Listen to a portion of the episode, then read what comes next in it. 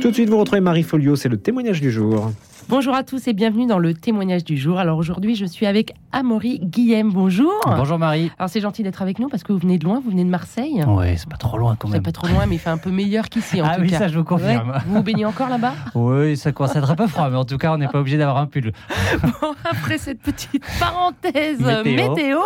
on va parler de ce qui nous intéresse. Donc vous, nous profitons de ce fameux passage à Paris pour vous recevoir et parler de cette association qui vous tient particulièrement à cœur, dont vous êtes le directeur et pour lequel vous avez changé d'orientation professionnelle, mais ça, on va en parler.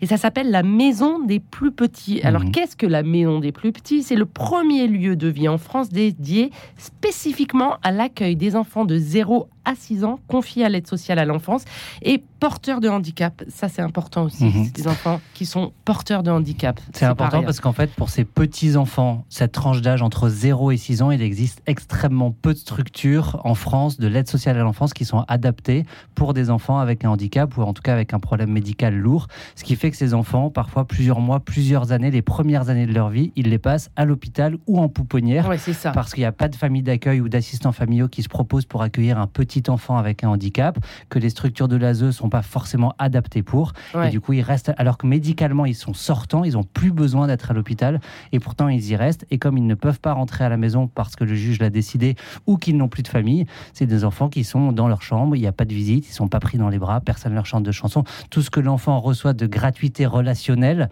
ils ne le reçoivent pas. Oui, et d'ailleurs, il y a un documentaire euh, pour présenter votre association sur votre site qui parle des invisibles. Vous trouvez que c'est tout à fait le mot, les En fait, invisibles le, terme d'enfant invisible, c'est un terme qu'a utilisé euh, le défenseur des droits et la défenseur des enfants dans un rapport Ah oui, en donc c'est- 2015. Officiel. quoi. Voilà, c'est ça. Et qui s'appelle euh, Handicap et euh, protection de l'enfance, des droits pour les enfants invisibles. Et en fait, ces enfants, ils, ils expliquent qu'ils sont à l'intersection de plusieurs politiques publiques, notamment la santé et la justice.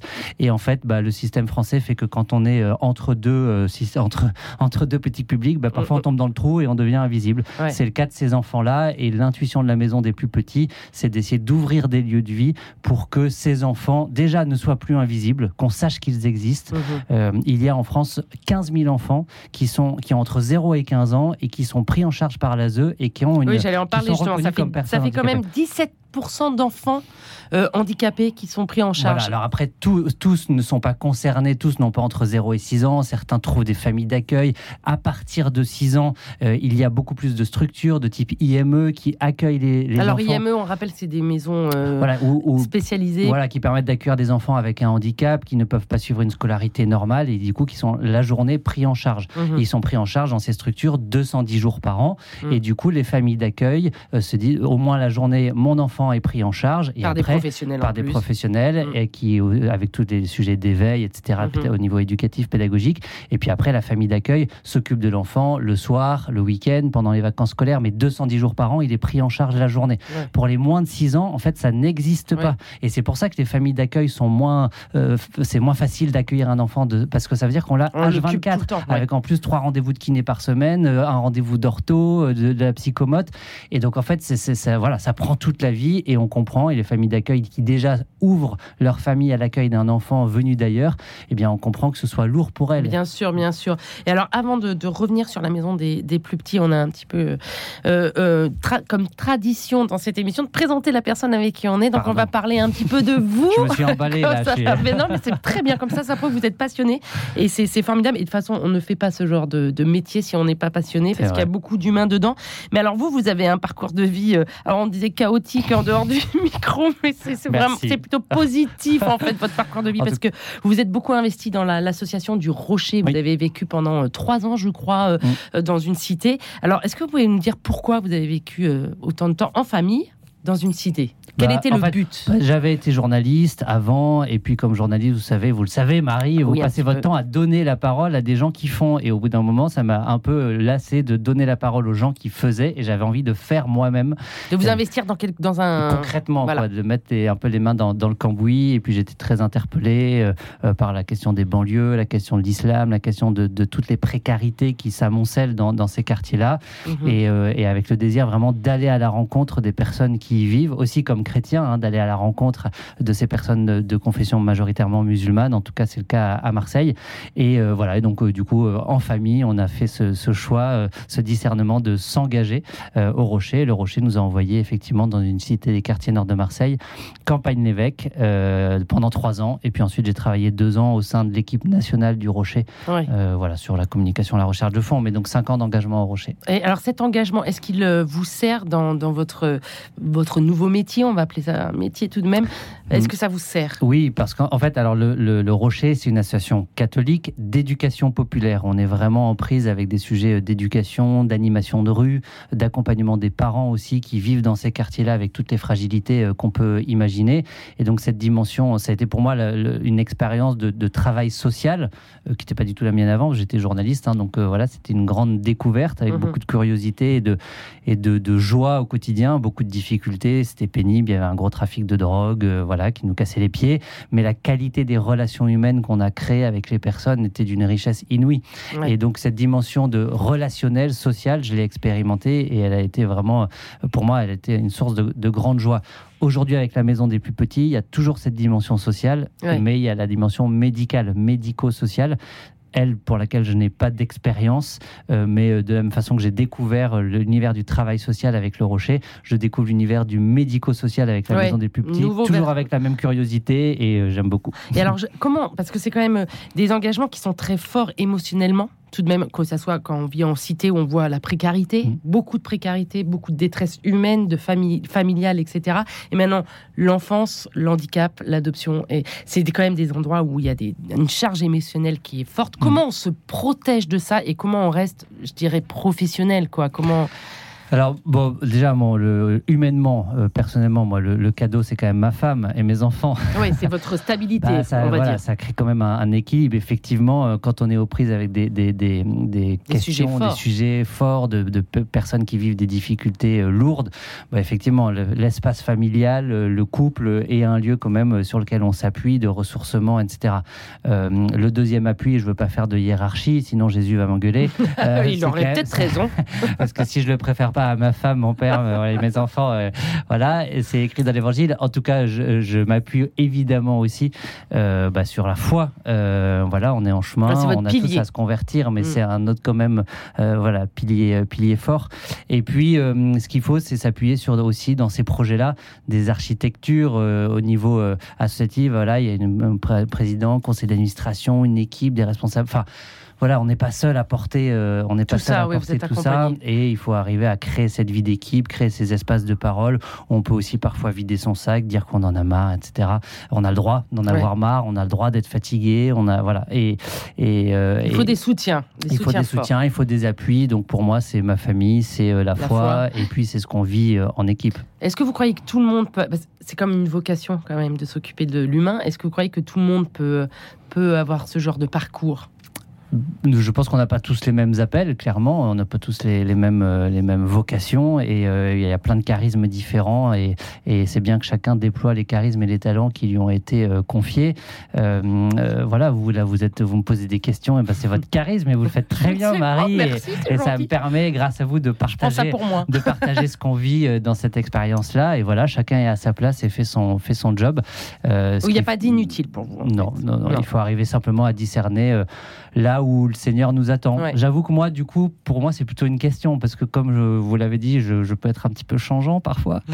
Je ne sais pas euh, si c'est changeant ou si c'est vous vous laissez euh, guider. Euh, ouais, ouais, je sais pas.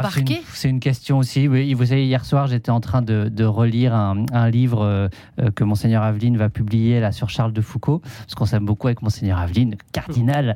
Et du qui coup, vous soutient surtout. ouais, carrément, qui était là à l'inauguration de la maison le 10 septembre dernier. Il m'a demandé de relire un livre sur Charles de Foucault et ça m'a beaucoup consolé parce qu'en fait, je vois que Charles de Foucault, il a changé tout le temps et à chaque fois qu'il arrivait à un endroit, il se disait en fait, le Seigneur, c'est pas là qu'il m'appelle, il faut que je reparte ailleurs. Quoi. il était à Trappe de Notre-Dame-des-Neiges, il été à Nazareth, il a été en Algérie, puis il est revenu en France et puis, et puis il allait pleurer à la grotte de la Sainte-Baume en disant mais en fait, Seigneur, où tu me veux? Bon, bah, moi, parfois, j'ai l'impression d'être comme ça, mais ça me console de voir que Saint Charles de Foucault était comme ça. Je me dis que je suis pas complètement paumé, j'espère. Donc, pas un message négatif de changer de, de voix. Donc, on va en revenir à l'association La Maison des des, plus petits. Vous avez déjà présenté le concept, donc accueillir ces enfants porteurs de handicap euh, qui sont placés, on, on dit placés.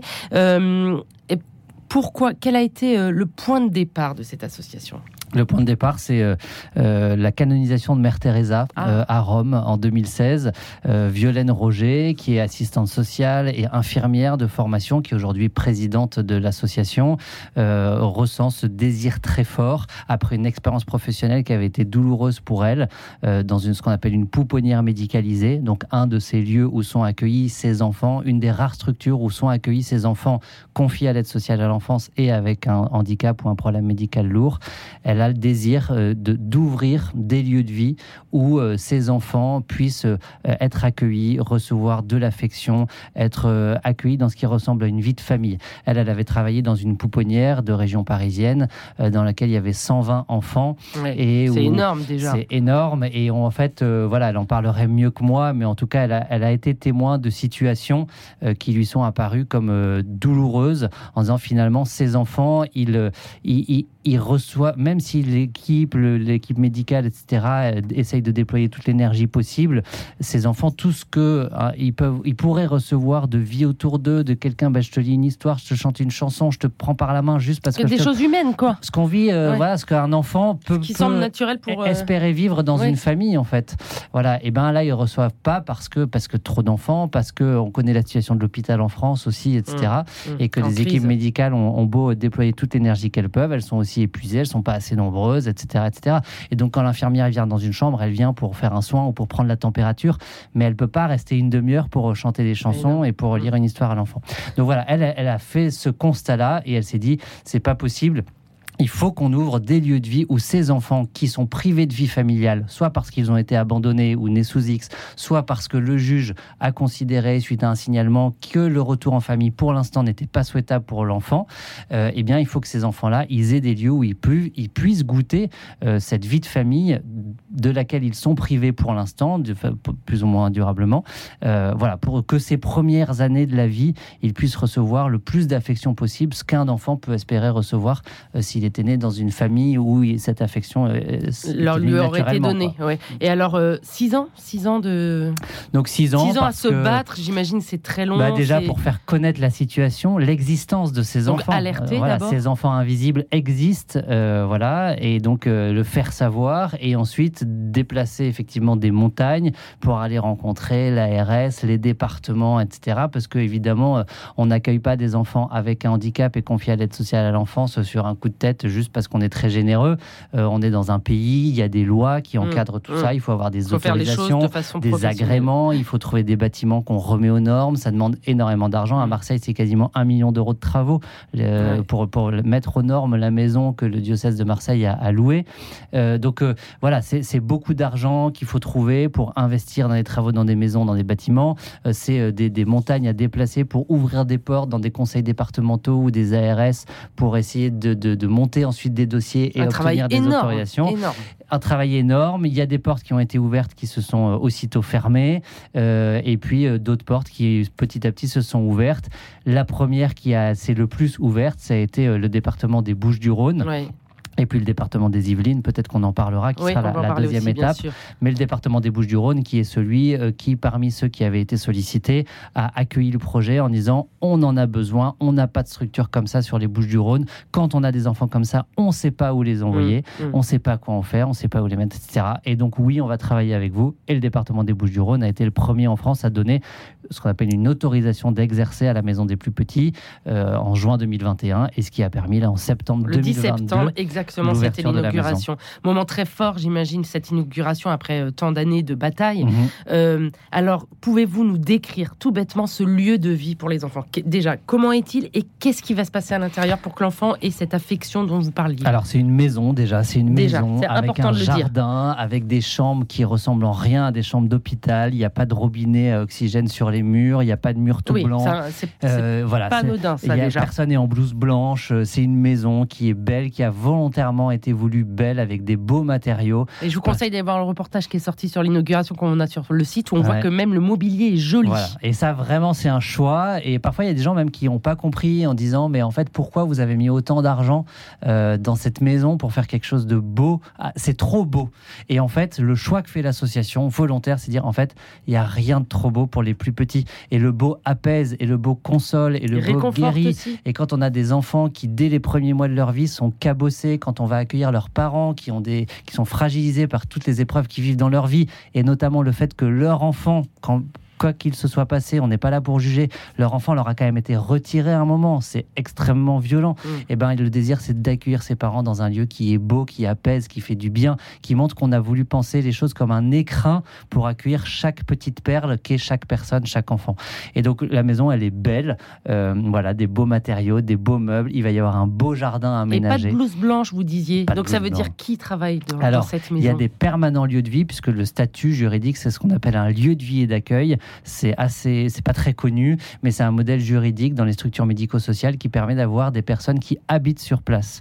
Donc on a un couple qui est responsable de la maison. Lui a été médecin pendant 40 ans. C'est un couple à la retraite qui s'est mis à disposition du projet. On a une responsable qui habite dans la maison du coup? Qui est, alors qui a une petite maison attenante, ah, voilà vraiment, mais qui a son lieu de vie distinct.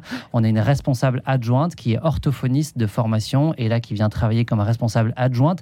Qui il y a elle a un studio qui est aménagé sur place. Et puis on a trois volontaires en service civique qui ont leur chambre sur place. Donc on a six permanents lieux de vie qui habitent sur place et grâce à cette, euh, ces permanents, eh bien ça permet de recréer justement cette structure qui ressemble à une vie familiale. C'est-à-dire que les, les, enfants, en fait, bah, quand ils prennent leur repas, bah, il y a les autres qui sont là, comme des grands frères, des grandes sœurs, un grand-père, une grand-mère. Voilà, c'est une vie de famille qu'on essaye de, recréer. Et, en plus, en journée, parce qu'il y a cette dimension médico-sociale qu'il faut porter, on a une infirmière à temps plein, psychomote, psychologue, éducatrice de jeunes et alors donc votre le, but de, cette maison, c'est d'accueillir sept enfants, ce qui est peu finalement, mais je pense que ça fait partie du concept en fait de, ces maisons des plus petits. parce que vous aviez dit 120 enfants à accueillir, c'est pas possible. C'est de garder la dimension à taille familiale. parce qu'en fait, on a sept enfants, six permanents lieu de vie, ça fait déjà 13 personnes qui vivent ensemble dans la même maison H24. voilà. Donc euh, ça, que ça reste à taille humaine. Exactement. Et après, euh, clairement, le désir, c'est de pouvoir ouvrir d'autres maisons des plus petits ailleurs. L'idée, c'est pas de faire une grande maison des plus petits avec 50 enfants, c'est d'en faire plusieurs petites. Un peu partout dans le territoire français. Là où, en tout cas, il y a des besoins qui sont identifiés. Il y a le département des Yvelines qui a donné une Donc autorisation d'exercer. Donc c'est le prochain euh, projet qui est euh, bien engagé là, puisqu'il y a un lieu qui a été euh, identifié, qui est en passe d'être confirmé. Et puis, on, ça veut dire qu'on va pouvoir lancer les demandes d'autorisation de travaux, démarrer les travaux. Tout ça, ça prend du temps, ne serait-ce que les autorisations, les permis de construire, etc. On peut espérer que la maison des Yvelines ouvre début 2024. Ah, tout de même, c'est un peu plus court que six ans euh, de bah, préparation. On capitalise sur toute l'expérience. Euh, Et un dernier mot, parce que c'est notre dernière minute déjà. Vous avez accueilli votre première petite fille. En fait, c'est un garçon. Euh, ça, ah, bah, aurait pu être une petite fille et puis. Ah bah ça a changé comme quoi. Ça, ça a changé. mais voilà, il y a le, effectivement le premier enfant qui est arrivé à Marseille la semaine dernière, le deuxième qui est arrivé cette semaine et l'aventure continue. Et alors, ça se passe bien? Et ça se passe bien. Moment fort encore. On apprend un moment fort. En fait, on va de moment fort en moment fort. Donc les moments forts, bah, ça suscite aussi de l'émotion, ça suscite, euh, voilà, ça chamboule. Mais c'est comme ça qu'on avance. Et quels sont vos besoins? Parce qu'on va terminer quand même pour un si beau projet. J'imagine qu'on a des besoins. C'est quoi vos besoins? Alors, pardon d'être bassement matériel, hein, mais là, bah, on a eu plein le nerf de, la guerre. On a plein de dons euh, de jouets, de vêtements, et les gens étaient hyper généreux. Il y a plein de gens qui sont venus nous aider, donner de leur temps. Là, notre besoin, clairement, je vais le dire, c'est pour la maison des Yvelines c'est un projet. On achète la maison. Ah, alors là, vous louez pas, vous achetez. L'immobilier dans les Yvelines, c'est quand même compliqué. Et là, on a trouvé un bien qui correspond. On l'achète. Donc, achat plus travaux. L'ouverture de la maison des Yvelines, c'est un budget d'un million quatre. Ah voilà, donc des dons. Des dons, voilà. des dons pour ce très très beau projet qui est porteur de d'espérance finalement pour ces enfants qui sont des invisibles, comme on en a parlé au début de l'émission.